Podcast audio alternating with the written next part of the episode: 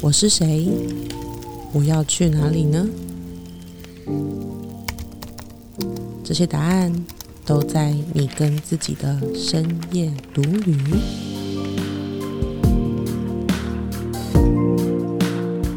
大家好，我是黛比，哎、我是杰克，欢迎收听我们的节目，让我们陪你找回眼里有光、心中有火的自己。。好，今天我们节目要跟大家分享，就是一个我觉得蛮有趣的议题，就是如何成为一个负责任的大人。就是说，其实越长大，就是越没有那个家里的保护伞，就是爸妈会说：“哎、你已经长大了，你要为自己负责。”那我们在做很多事情的时候，就会有一些权衡利弊，对，利弊得失，就会开始想说，这东西我我 OK，我撑得住吗？嗯，对，所以，我们就是今天来跟大家聊聊，就是呃，我们什么时候开始认知到我们自己必须要开始变得成熟，开始为自己负责任？然后开始想到说，做的每一件事情的后果到底是什么？我觉得我们人生中一直都在做在做这件事，嗯，就像我们的小孩 Jumi 二月就要出生，所以我们现在某种程度上也是希望可以成为负责任的父母，所以我们最近很认真在呃，不管是录节目啊，或者是做我们自己工作的事情。嗯，还有学习怎么样当父母的一些知识。对，就是说，我觉得其实 就是我们一直都在，因为人生会有进程嘛，嗯，那就有点像是 upgrade，就是你从一年级、二年级、三年级，所以我们每每个当下其实都在学习怎么样可以成为更好的自己。对，对，那我觉得讲到负责任三个字就有点沉重，但我觉得如果讲到就说，哎、怎么样可以过得更开心，或怎么样就可以成为更好的自己，我觉得这样听起来好像还比较舒服一点。对，应该都是一样，对，但只是你怎么样去表述这个状态。对，OK，那我们就是还是回到我们今天的这个节目的主题，就为什么我们想要探讨这个呢？其实我觉得要为自己负责这件事情，我觉得不管是从呃你的人生的各个方面，其实都会遇到这件事。嗯比如说你你你要跟谁结婚，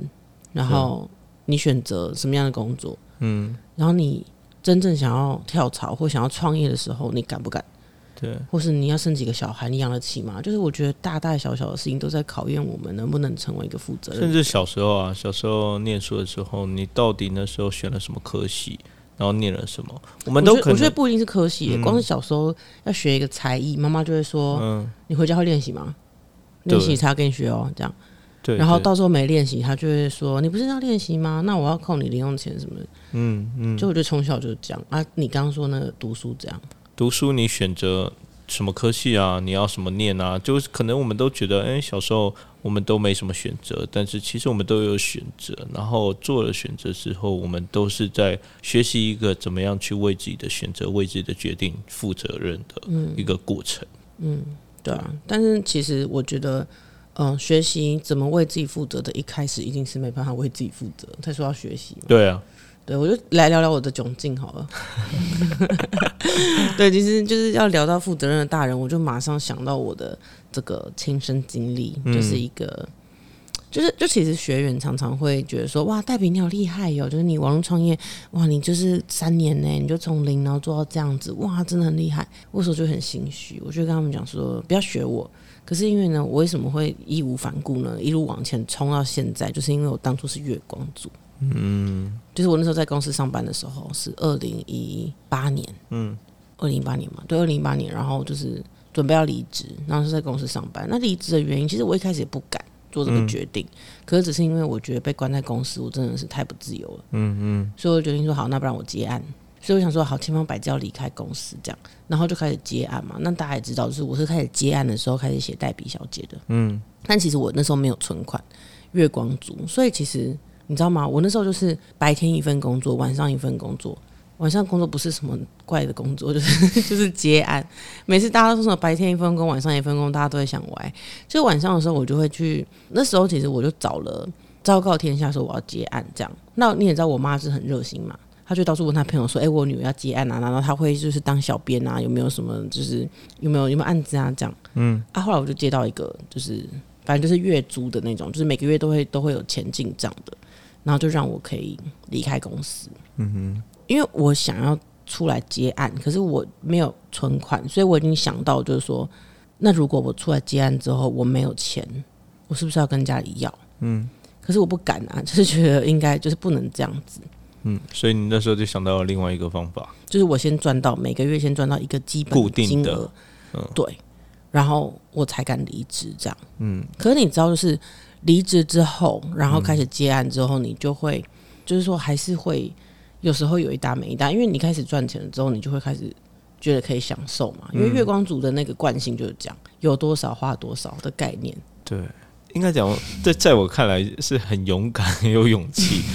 对，因为以前真的在创业之前，我从来没有体验过什么月月光族，就是因为你就是把钱就是直接集帕里西也干，就是听听不懂。一个钱要打二十四个结，就是你要啊很拮据、很节省开销。对对对，就以前我本身物欲就没有到很高了，就是物欲就蛮低的。然后以前呢，我更没有在享受，没有在享受，所以我就没有在花钱，所以赚的钱就是全部都存起来。然后，但我我也没有在理财，就是我就全部都那个我妈帮我上缴国库，对对对，就是我存起来，然后我妈帮我管那些存折，对，所以这样子就是不管我什么时候要钱，然后要什么钱都有这样子，因为至少我那时候花的钱绝对不会超过我赚的钱，嗯对，所以那时候我一开始我们认识的时候，哎，我知道他月光族，然后那个而且没有存款，然后就敢直接跳出来创业，我那时候觉得啊，这个女神女生 是不是女神？是女神女神经病，是太勇敢还是太没脑这样？对啊，都有都有，就是怎么敢这样子啊？我从来没有想过。我以为那时候的我以为创业的人都是有一大笔的存款，嗯嗯嗯的就是紧急预备金嘛。然后才可以创业这样子。对，所以其实我那时候就是应该是说。月光族听起来很不负责任，可是你知道，就是因为月光族，所以我做了很多让自己要负责任的行为。嗯，什么样的行为？第一个当然就是刚刚讲的、啊，就是我接到月租的案子，我才敢啊，就是离职，而且因为那时候我住家里，所以开销其实没有很大，嗯。对，所以就是没有房租啊什么的，所以我那时候就是基本开销能 cover 过去，我就离职。嗯。对啊，那后来第二个就是，当你就是物欲，我物欲其实也没有很大，但就是喜欢享受嘛，喜欢花钱享受，所以后来就是因为要享受，所以你就只好赚更多的钱。嗯。就是我我有个原则，就是我绝对不会跟我爸妈伸手要钱。嗯嗯。对，就是不管我到底花到什么程度，或者是我自己创业，或者我到底想怎么样，就我有一个原则底线，就是因为这是我的选择，嗯。所以我不会因为创业失败，或是因为没有案子，或是因为我花太多而跟父母开口。嗯嗯，对，所以就在过程中，你就是我看到我看到，然后我觉得黛比非常厉害，就是因为刚开始我们也不是马上创业嘛，而是我看着他在接案，然后在过程中就不管怎么样，他都有能力去创造出收入来。对，就是如果接近没钱的时候，然后他就会去啊，想说要开课，开什么课，然后或是呃卖一些商品，甚至去接案，嗯嗯，对，然后接更多的案子。然后我那时候觉得很神奇的就是，对他都有能力去创造出呃这些收入的来源。嗯，对，就是因为以前的我只有在是那种员工思维嘛，雇员思维，嗯，所以我那时候就觉得，哎，钱还有收入只能来自于公司或者来自于老板。那要怎么努力？就是在公司里面努力一点，然后积年累月，然后、对，然后去取得那个加薪啊、升职啊，甚至跳槽的机会，这样子。对，所以其实其实你刚刚讲说我可以创造源源不绝的收入，其实就是因为我想为自己负责。嗯所以其实从前面我从接案开始，然后到后来就是呃，我开始因缘际会下，我去我朋友的公司讲课嘛，然后就开始开课。嗯然后其实中间会有很多，就是你呃，现在听众朋友可能在经营自己的网络事业，或者是也开始在踏上这个个人 IP 的发展之路，你就会发现，就是很多时候你都会很退缩。比如说要发文的时候，嗯要卖东西的时候，要招生、要销售的时候，嗯你都会有很多退缩的时候。可是就是也蛮感恩自己曾经是月光族，因为你有的存款不多，即便到后来就是我们开始开课，然后有一些稳定的小收入的时候，我偶尔还是会留下一些钱。可是就是因为就是那钱也不多，它不是那种说什么哦紧急预备金三个月、六个月，你可以完全六个月不工作都可以活得下去。这样我不是那种，所以会让我就是迫于无奈，就是迫于现实，所以我必须要做出一些开展、开创的行为。嗯对，所以其实因为月光族这个关系，所以我在不管是接案，不管是创业，我都一直鼓励自己，就是我们要往前走。嗯，所以其实我简单来讲，就是我没有时间等待，我没有时间伤心。或者慢慢摸索这样子。对，这就代表一个特质哦。我不我不确定，就是这这是他天生就拥有的特质，嗯还是说因为那个月光族训练出来的特质？对，他就不断的开创。所以其实我们的整个事业的发展方向，其实都是就是代比在引领着方向，代比看到什么样的方向，然后我们之中一定会讨论嘛，他会跟我确定说，诶，这个方向到底是不是呃有发展性的，到底是不是有前瞻性的，然后我会用比较理性的方式去看待，但一开始的起头发起都是他的感觉。就感觉对了，这样子，然后往那边冲，这样子，然后我们讨论之后，然后我们再来慢慢的落实下来。对，所以其实有很多时候真的就是也不是说每一次都赚，或是每一次都有有结果，就是其实还是有蛮多次是就真的呃也卡住，嗯，但也没钱，但是也卡住了，嗯，那那过程就其实就是很痛苦啊。嗯，但是一样嘛，就是我们的我们的节目或是我的课程都会问说，那到底要告诉你什么？嗯，所以就从那一次一次的当中去学习到，就是 OK，那我以后招生要更早开始招，嗯，或是我以后要更敢销售，或是我以后要少买点东西，或是在断舍离的时候，你就会发现买了一堆废物。嗯嗯，就是我觉得在这过程中，就是慢慢培养出我为什么可以毅然决然创业，然后一直走到今天都没有倒下原因。嗯就我觉得，当然还是中间因为有你的帮助，就是我们成立公司的时候，就是我因为我们我是月光族嘛，我没有任何基金可以拿出来，就是创立公司它需要本金，所以就是杰克省吃俭用的 最后一笔钱，然后就是成为我们公司的创业基金。对，但是我觉得回首整个我决定在办公室决定我想要接案，决定我想要开始过不一样人生的时候，到今天，就是其实我一直都在为我自己的这个决定负责。对所以这里听起来就是我们以前嗯可能都以为，哎，负责任这件事情好像都是你出了什么后果或出了什么结果，然后你要为这个后果买你说买单，单嘛？嗯，对，买单，或是为这个结果买单，然后负责任。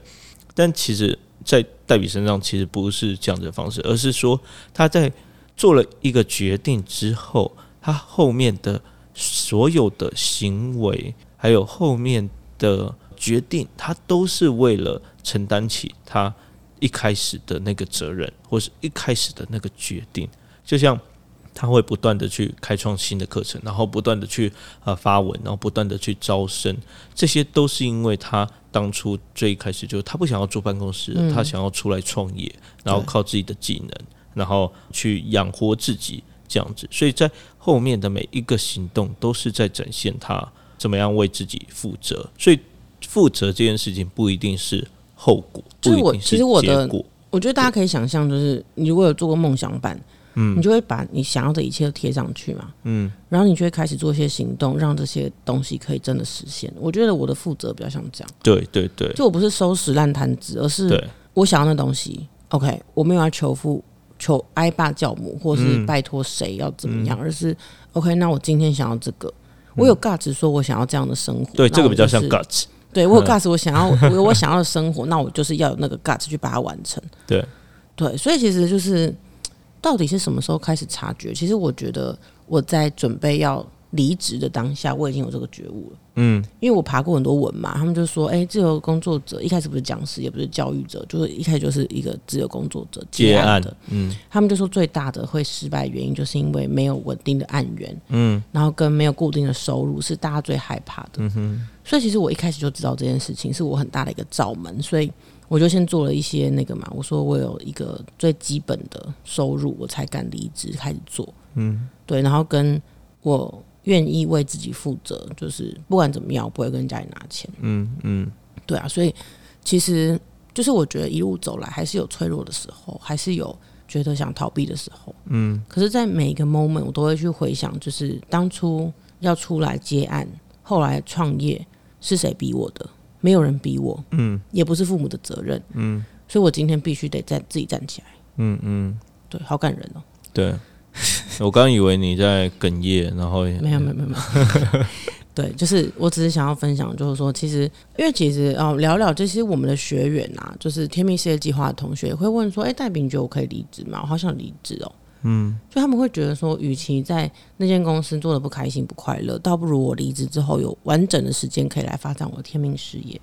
所以学员都会问我们说，哎，我可以离职吗？嗯，对，那我就会问他说。就是杰克啦，杰克比较长，就会问说：“哎，那你有紧急预备金吗？”然后重点是这时候同学就会觉得我会泼冷水了。对，因为他们听黛比的故事，然后都觉得很热血啊，这样子，然后啊，升起了一个梦想，然后一个想法，然后我要做自由的人生，然后过上自己喜欢的方生活方式。然后对，就是看着黛比这样一路走来，所以大家有时候会很嗨很嗨这样子。但是我我也不是说紧急预备金，而是说。你每个月最低开销多少？对，就听起来就太理性。但是这是真的，啊，因为当初就算我回来，我也是有带着我的最后的一笔薪资，对薪资回来，然后至少能支撑我个三个月、三四个月这样子。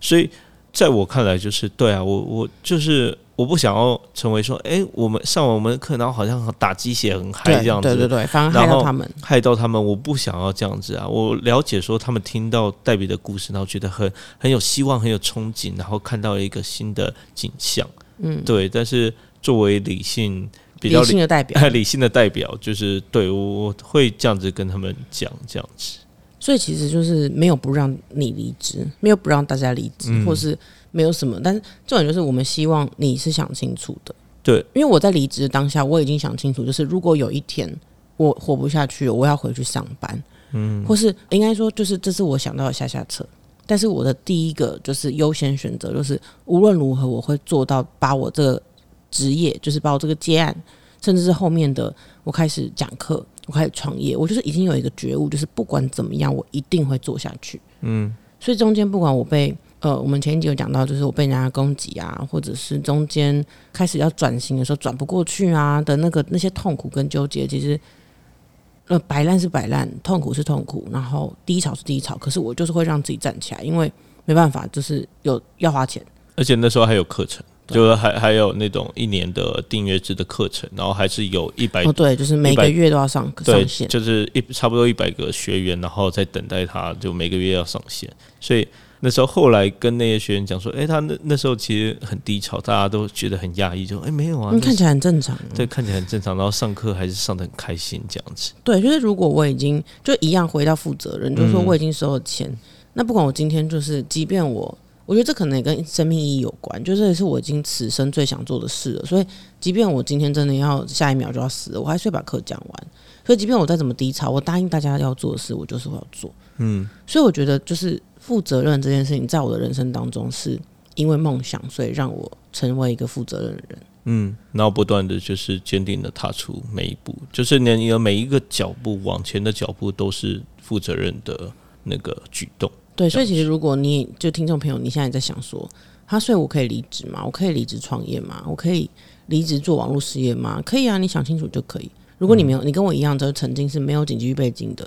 那你就要想好，就是如果你有一天就是真的怎么样了，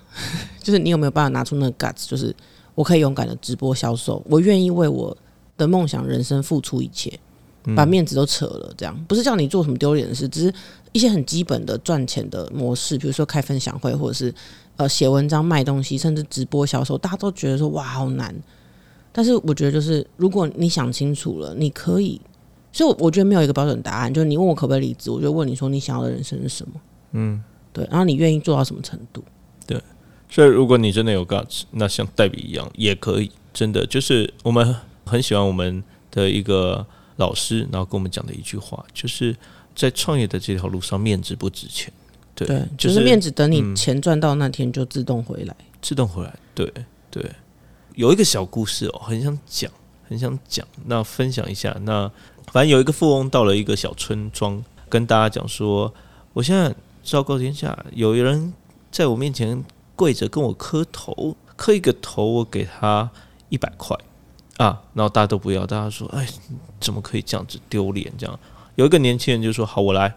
然后富翁就跟他讲：“你磕几个头，我就给你几个一百块。”一开始在磕的时候啊，那个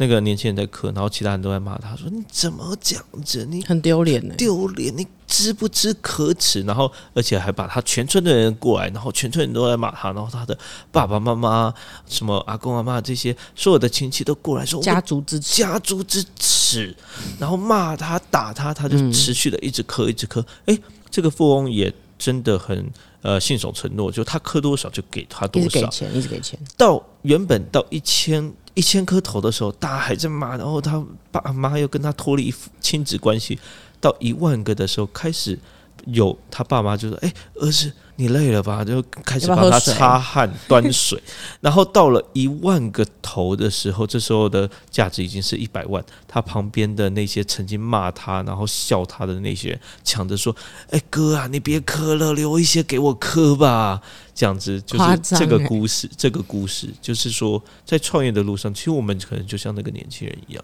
就是。磕一个头的时候，不是说一定要跪着，或者把自己做的多卑微，而是做一件你以前没做过。对，然后你可能就会觉得有一点拍谁，有一点丢脸这件事情。当你一开始做的时候，你可能会觉得别扭，而且大家会笑你。嗯。当你持续做的时候，大家可能有人会骂你，有人会攻击你，有人会挑战你。但是当你持续做到底的时候，大家会开始仰慕你，开始羡慕你，开始觉得。哇！你怎么会这么的有勇气？然后甚至成为了传奇，大家仰慕的对象。你是那个年轻人吧？嗯，我觉得这跟你人生故事超像。第一次讲的时候，我就觉得你是讲你自己哦。对啊，就是我当初在前面的那个上一集我们有讲过啊，就是当初我回来创业的时候，是家人反对啊啊，那时候真的是众叛亲离。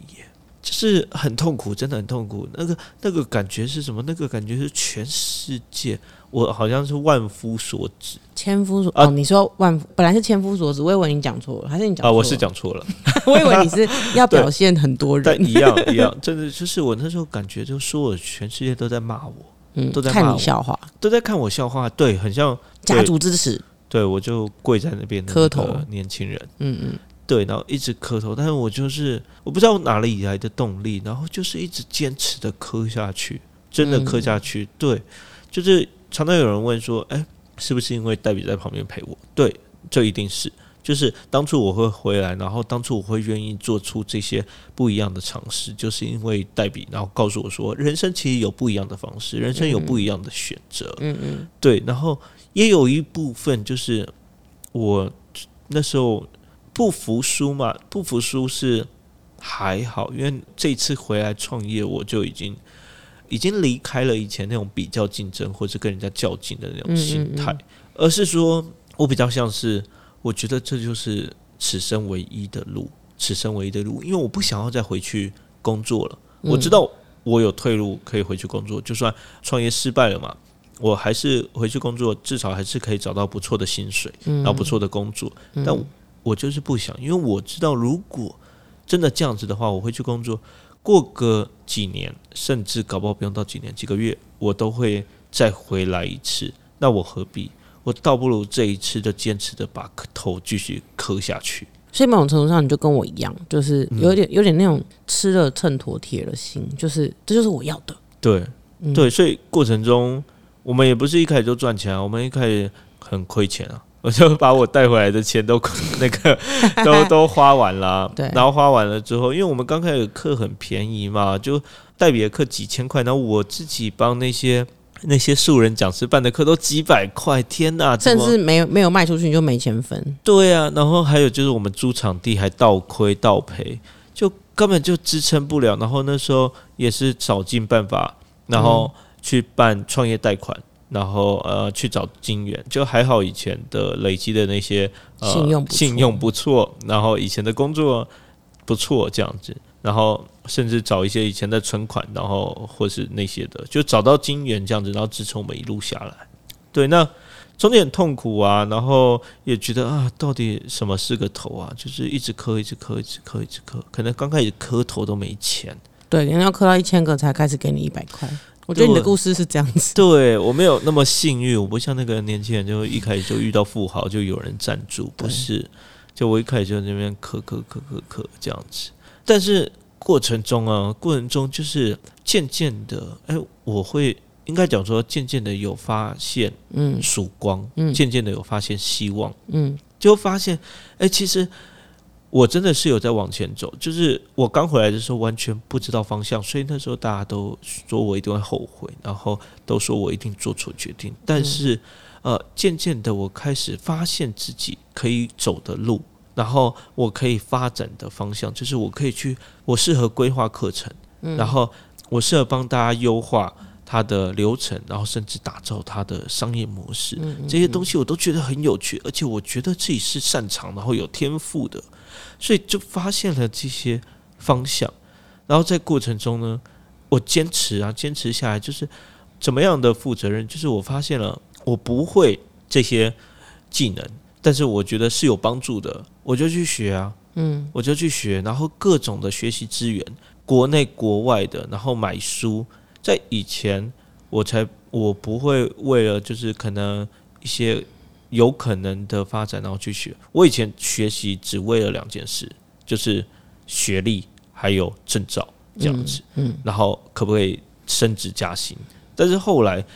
开始创业之后，我发现就是哎，我的学习是我有感觉，我觉得好玩。嗯，然后当然也是对我的专业有进展，但是那个进展不是说哎，你考上了。一个学校，你有了一个学历，或是增加了一个证照，你就可以加多少钱？不是，绝对不是这样子。但是在这样子就是不确定性的情况下，一样是你有没有 gas，然后为自己赌一把，或是推自己一把，持续的往前，然后持续的去做学习，然后渐渐的才在这样子的过程中，我找到自己真正想做的事情，然后自己真真正能做的事情。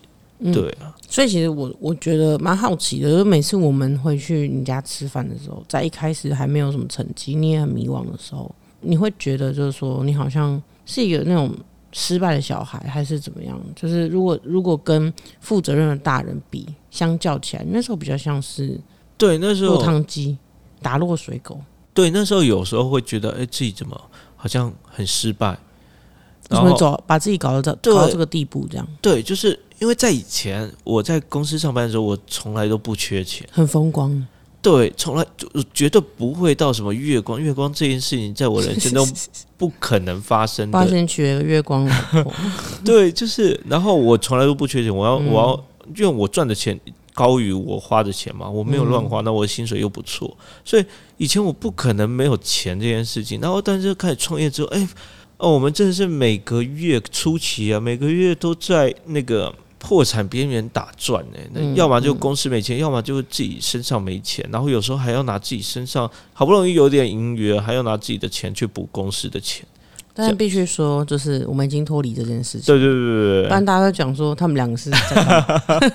教别人创业老师，然后自己就这样，没有那事情是一年前的事，是经历过啊，就一定都是有这样子的经历，然后才会知道你到底怎么走，然后或者素人创业真正的路径。嗯嗯嗯，对，所以在。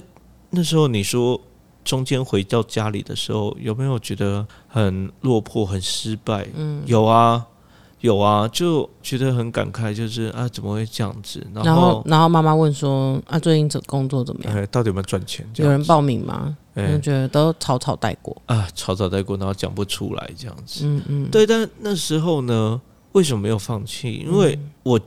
就是绝对的相信这一条路一定是适合我走的路。为什么就是在走的每一步我都很满足，或是很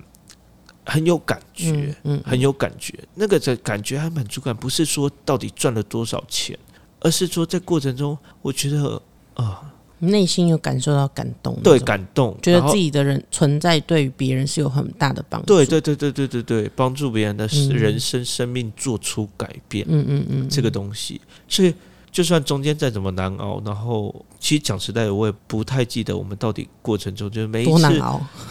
不是 啊很难熬，怎么度过的？怎么度过的？就是我们的会计、我们的财务，然后都在说我们我们公司每一个月都在创造奇迹。就是以前呢，那时候明明就已经没钱，然后下一个月钱又突然进来了，然后又刚刚好，然后又没钱，然后又进来，然后每一次他都每一次在。对账的时候都帮我们倒吸一口气，但是因为他都以为就是你们准备要去借钱了，对，就或下个是月又嗯，好像有要结束，要要结束了，嗯要结束了。当然，他是一个很好的朋友，就他这样子看着我们，这样子一路起起伏伏，起起伏伏。嗯，对，在过程中，我觉得最负责任的这件事情，就我从来没有放弃。对，就像那个磕头的那个年轻人一样，就是我对到现在还是坚持磕着那个头。但是你现在已经不会觉得那是一件丢脸的事了吧？对，就是坚持一件你想做的事。对，坚持着，而且现在我可以很大声的跟大家讲说，真的，只要你坚持过来，然后只要你每一步都跟着感觉，只有跟着那个感感动跟感觉，绝对不会是骗人，绝对不会骗你。对，我觉得我常常跟学生讲，就是心不会骗人。对，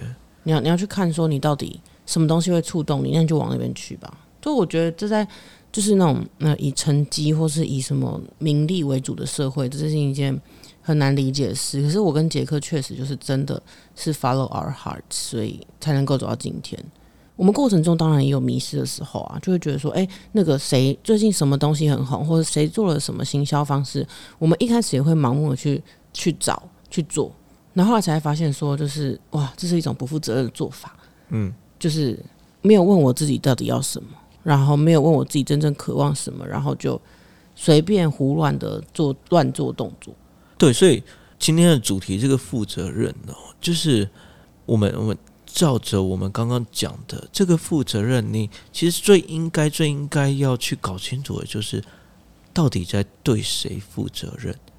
嗯，就是你是在对这个世界负责任，对别人负责任，还是你在对自己负责任？我觉得以前的我是在对这个世界负责任，或是甚至可能对我的家庭、家族负责任。嗯所以我都觉得，诶，我要符合这个世界的价值观，我要符合别人看我的眼光，我要符合就是大家对人生胜利组的定义。嗯我为那些负责，但是我那时候才发现啊，我唯独没有对自己负责。什么意思？就是我没有顾及自己的感受，我没有顾及我自己在内心中认可自己的价值，嗯嗯，我没有为自己这个人生而负责。对，所以其实今天如果我们的主题最后来做结尾的话，到底负责任的答案是怎么样？我刚刚就突然连接到一个我觉得是很神性的答案，就是你要为自己最高版本的灵魂负责。嗯什么意思呢？其实简单的讲，我很早就在做这件事，因为我很早就知道我不喜欢办公室，嗯我不喜欢被管，所以我的灵魂渴望自由。我真正想要做的，我此生的目的就是要体验自信跟自由。那我明明就听到这个声音了，我还不为他负责，我还一直继续单溺于我曾经回去要把硕士读完，就为了那张纸。为是为社会负责。对，就是为社会负责，或是为我爸妈对我的期待，而且这种是我爸妈根本没期待我。对，所以我的意思就是说，其实负责任这件事情，我觉得就是为最高版本的你负责。你你内心的渴望，其实不要说什么啊，我是麻瓜，或是我不懂什么最高版本，我听不懂什么灵魂，没有，就是一样，就是 follow your heart，因为你的内心的感觉就是你的指引。所以，什么叫为灵魂负责？我觉得就是你去遵循你内心的渴望跟感动，然后一直沿着那条路，一直沿着那个光去做出你觉得应该是的行为。那这些行为可能在世俗眼光里，它不那么正常，或是不那么，因为它它看起来太怪了，所以可能就是蛮怪。比如说是杰克，就是抛下了哇年薪百万，然后从欧洲回来，跟一个不知道在干嘛的女生在那边好像创业还是开开课干嘛，没人看得懂。可是，在他的心里，就是很知道说这就是他想做的事情。然后他的灵魂有因为这样而得到滋养，然后慢慢从忧郁的的那个情况中走出来。所以我觉得这是负责任分两个部分，一个是为自己的灵魂负责，那第二个就是你的灵魂想要体验什么样的生活，那我们必须还是要吃饭，还是要喝水，还是要生活。所以就是你你为了你的灵魂负责所选择的这个生活方式，你有没有办法让它一直持续下去？这是第二种负责，就是你能不能去为自己去提供持续的资源，然后持续的钱，然后持续的不管是商业模式还是什么的，就是你能不能活下去？我觉得这是两个部分。我刚刚突然想到第三个负责，嗯，就是你有为你自己的感觉、你自己的开心、你自己的满足、满意负责吗？嗯，就是这是我以前从来不知道的事，就是我从来不知道要为自己的感觉负责，我从来不知道要去重视自己的感受，然后要让自己开心。这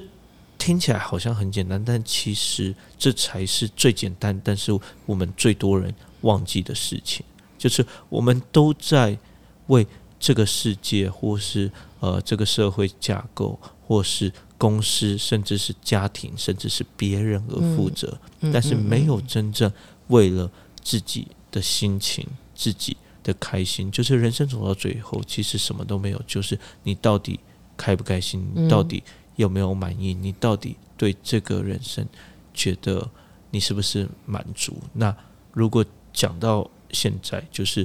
你今天其实很简单，就是你今天有没有为你的开心而负起责任，然后让自己真正的满足，真正的开心？对，所以其实我们遇到最多的学生就是。他以为的负责是，呃，我我有我的梦想，我想要跟你一样创业，可是我现在有家要养，我有什么开销，所以我的最大的负责就是继续待在我的这个公司，然后继续做这份我不喜欢的工作。但是我的小孩需要补习，我的谁需要干嘛？就这个负责，对，当然是蛮好的。但是我觉得这是不是我们今天讨论的范围？我们讨论范围是，如果你在内心真的知道这件事情，OK，那你的小孩需要补习费，他需要。吃饭三餐，他需要学费，他需要什么的？那你自己也需要开销什么的。OK，那你可以为了你的灵魂负责，你真正的开心、你的渴望负责，去创造你真正想要的，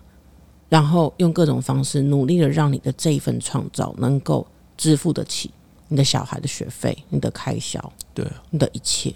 这才是真正为你的人生负责，真正为你这个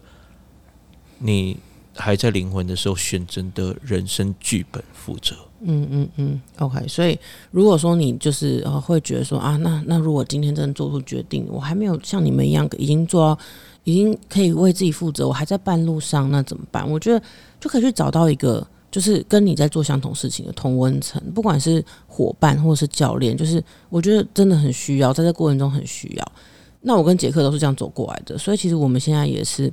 致力于就是培养一个孵化器，就是对我来说，我觉得就是去能够去陪伴这些呃能够为自己灵魂负责的这些勇敢的灵魂，就是大家都做出决定，然后想要好好的能够用自己的天命事业去养活自己。那我跟杰克就是想要做陪伴大家，陪伴你去度过这一段，你从一个小 baby，然后要成为负责任的大人的这个过程。嗯，对，所以其实撑下去。就是你会觉得应该要撑下去，对。但是我觉得更重要的就是你有没有能够听懂你在讲什么的人。其实我跟杰克很幸运，是因为我们有彼此就听得懂对方在讲什么，就不至于在半途中放弃，对啊。所以希望大家今天听完节目都可以为自己的灵魂、为自己的快乐，甚至为自己想要的一切，就是跨出那一步，然后负起。你的责任，所以与其说这一集的名称叫做“成为一个负责任的大人”，倒不如我们说“成为一个负责任的灵魂”。对，为自己的快乐负起责任。OK，今天就是以上今天的节目。好，希望所有的灵魂都会喜欢今天这一集。而如果你喜欢这一集的话呢，记得订阅我们，你也可以留言，或者是你在社群媒体上如果有分享这一集的内容，也欢迎标注我们哦。OK，我们下次见喽，拜拜。